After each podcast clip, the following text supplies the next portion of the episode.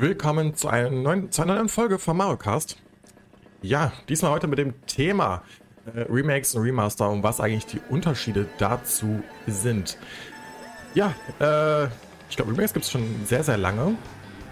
Ich blicke gerade, wann kam das erste Remake? Jedenfalls, was ich mir gekauft habe. Ich glaube, das erste Remake, was ich bekommen habe, war, glaube ich, von Pokémon Feuerrot und Blattgrün. Ich glaube, das war mein erstes äh, Remake. Und es gibt dann nochmal Unterschiede in den Remakes. Es gibt ja immer noch 1 zu 1 Remakes. Oh mein Gott. 1 zu 1 Remakes. Und es gibt noch Remakes, die ähm, so ein bisschen was neu interpretieren. Ne? Oder Dinge oder Plus-Content reinkommt. Meistens kommt immer Plus-Content rein, aber. Ja. So. Die Remakes, die ich immer sehr, sehr gerne spiele, sind meistens die, die auch so ein bisschen neu interpretiert werden. Bedeutet, äh, es werden vielleicht nervige Passagen weggestrichen oder ausgetauscht. Finde ich immer, so Quality of Life finde ich immer am besten. Was ich ein bisschen beschämend fand, war bei Skyward Sword Zelda, dass die, äh, die es, gab eine, es gibt eine Schnellreisefunktion und die wurde einfach hinter einer Amiibo versteckt. Also das finde ich so frech. Muss ich ganz ehrlich sagen, weil normalerweise ist das doch eine Quality of Life ähm, Sache, die normalerweise standardmäßig dabei sein sollen. Bei Wind Waker, das ist ein Remaster, aber trotzdem bei Wind Waker haben sie auch das 7-Meilen-Segel reingemacht. Und das war halt auch eine Quality of Life äh, Feature, was sie nicht irgendwie versteckt hat. Und das finde ich toll, richtig frech. Die ja eh nochmal das gleiche Geld das gleiche Spiel, was sie schon mal gebracht haben. Dann können sie auch die Neuerungen wenigstens ins Spiel reinpacken. Ja, das, das tut doch nicht weh. So, aber mehr dazu gleich.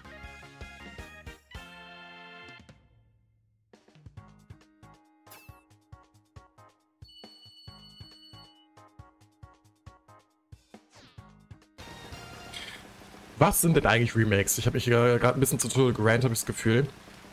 Ein Remake ist ein Spiel, was es schon mal vorher gegeben hat, was aber auf einer aktuelleren Konsole oder Konsolen nochmal veröffentlicht wird. Das hat den Vorteil, dass neuere Spielerschaften erschlossen werden können, die das Spiel verpasst haben, weil sie vielleicht noch nicht geboren sind oder zu der Zeit nicht gezockt haben, was auch immer. Irgendwelche Gründe wird schon haben. Und allgemein das Spiel vielleicht nochmal besser für die Fans, die es schon gespielt haben, nochmal zugänglich machen. In Form von zum Beispiel Paper Mario auf dem Gamecube. Das kostet mittlerweile über 200 Euro. Und ist so ein unverschämter Preis und ich kann mir nicht vorstellen, dass sich das einer freiwillig, wenn jetzt nicht ein Hardcore-Fan ist und der jetzt eine Gamecube-Sammlung äh, aufbauen will, sich das einfach nur so nochmal holen würde. Zumindest würde ich das nicht machen. Bin zwar da, aber ich habe damals nicht so viel bezahlt, muss ich sagen. Und das ist schon mal ein gewaltiger Vorteil. Der Unterschied zwischen einem Remake und einem Remaster. Remake ist meistens ein Spiel, was nochmal von Grund auf neu entwickelt wird, worauf ein Remaster eigentlich ein vorhandenes Spiel ist und quasi nochmal ein bisschen poliert wird. Also die Grafik wird ausgetauscht, wird vielleicht nochmal höher skaliert. Das ist äh, eher ein Gr Grund für einen Remaster.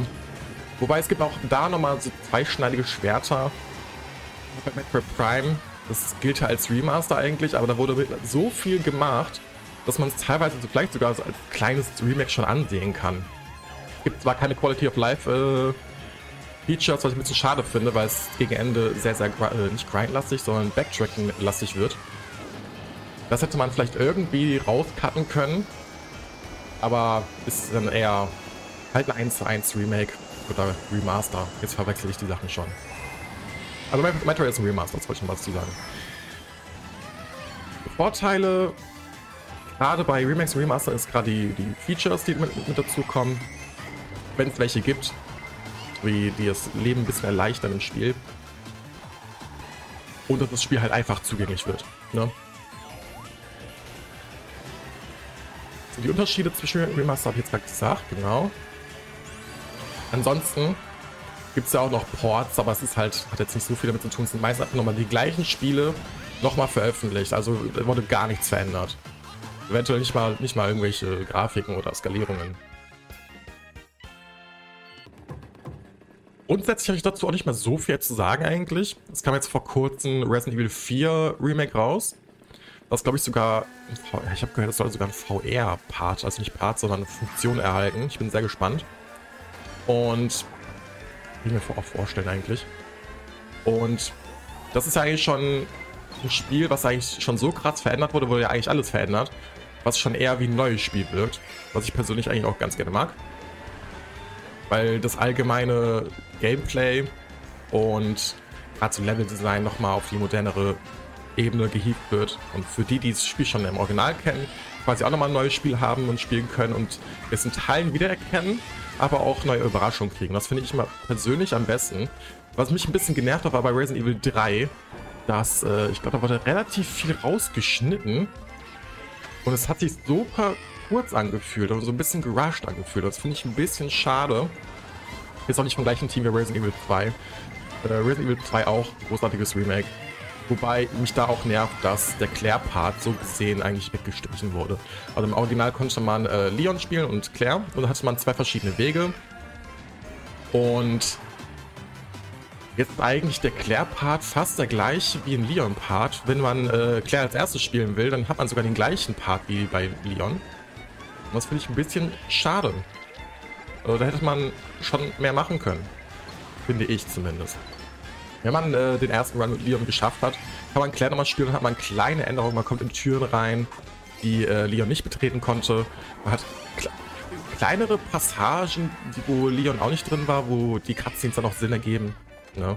Die treffen sich ab und zu mal und sind halt immer so ein bisschen voneinander getrennt. Und die haben leicht abgeänderte Wege. Aber grundsätzlich war im Original so, dass, ähm, ups, dass man komplett verschiedene Wege hatte. Jedenfalls habe ich das so, so in, in, Erinnerung. Das ist schon ewig her. Ich weiß nicht mehr hundertprozentig genau. Es war auch beim ersten Resident Evil, meine ich, auch so. Da hatte man auch, wenn man Chris oder Jill gespielt hat, zwei verschiedene Wege. Zumal ich glaube, Chris war, glaube ich, schwer sogar, oder? Jill schwer. Ich glaube, Jill konnte mehr mit sich tragen und äh, Chris hatte halt eine stärkere Waffe zu Anfang. Ich bin mal gespannt, ob sie äh, 1 und Zero auch nochmal remaken würden und das halt nochmal ein bisschen moderner gestalten. Würde ich gar nicht so schlecht finden. Wobei ich schon gerne hätte, dass sie sich vielleicht mal wieder so ein klassischeres Resident Evil machen. Das fände ich auch nicht so schlecht eigentlich. Was so ein bisschen wie damals noch war. Einfach nur mal, oder als extra Reihe vielleicht, das fände ich auch nicht so schlecht. Ich hoffe, ich konnte es einigermaßen, echt nicht so einfach zu fahren und zu reden. Ich hoffe, ich konnte es euch einigermaßen begreiflich machen. Wir sehen uns dann beim nächsten Mal im Mario Cast. Ich wünsche euch einen wunderschönen Tag und bis zum nächsten Mal.